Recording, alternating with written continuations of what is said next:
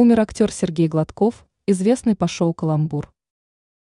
Недавно стало известно о смерти актера Сергея Гладкова. Многие его знали по ролям в юмористическом шоу «Каламбур». В частности, он прославился сыгранной ролью мужика в «Деревне дураков», а также ролью рвущего на себе волосы авиадиспетчера из «Каламбура».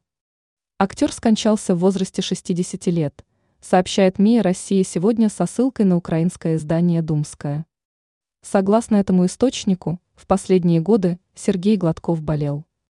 Ушел из жизни украинский актер Сергей Гладков, прославившийся по роли мужика из деревни дураков и рвущего волосы авиадиспетчера в Каламбуре. Ему было 60 лет. Последние годы он болел, говорится в сообщении. Актер родился в 1963 году в Харькове.